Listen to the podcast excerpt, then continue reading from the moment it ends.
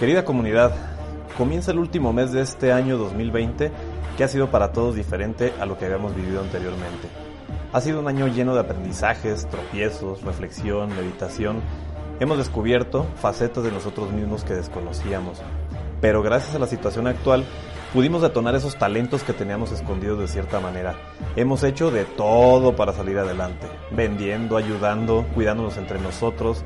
Es en estos momentos de crisis cuando debemos sembrar la semilla de ese gran sueño o proyecto que tenemos en mente. Y por múltiples razones no hemos realizado. Como todos saben, después de una crisis viene la bonanza.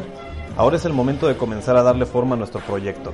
Apóyate de amigos, expertos, conocidos, que puedan darte asesoría en las áreas que eres más débil. No sé, finanzas, marketing, ventas, etc. El objetivo es que cuando arranque el 2021 tengas todas las herramientas necesarias para lanzar tu producto o servicio al mercado y comience a generar frutos. Así como los invitados al podcast lo han externado en cada episodio, te lo repito. Da ese salto de fe confiando en que todo lo que sueñas se manifestará en el momento adecuado. Has trabajado muy duro para que así sea. Recuerda también algo muy importante. Eso que vayas a vender, lo que sea, hazlo siempre desde el ser. Visualiza cómo tu producto o servicio beneficiará a la sociedad, cómo hará más sencilla la vida de la gente, crea soluciones, sea un agente de cambio y mejora continua. Sé honesto siempre en lo que hagas y honra tu palabra.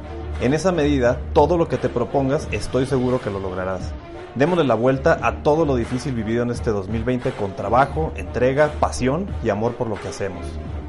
En éxito a lo grande, seguiremos buscando a esas personas exitosas que nos sigan inspirando con sus historias de vida, con sus consejos y su guía para materializar tus proyectos.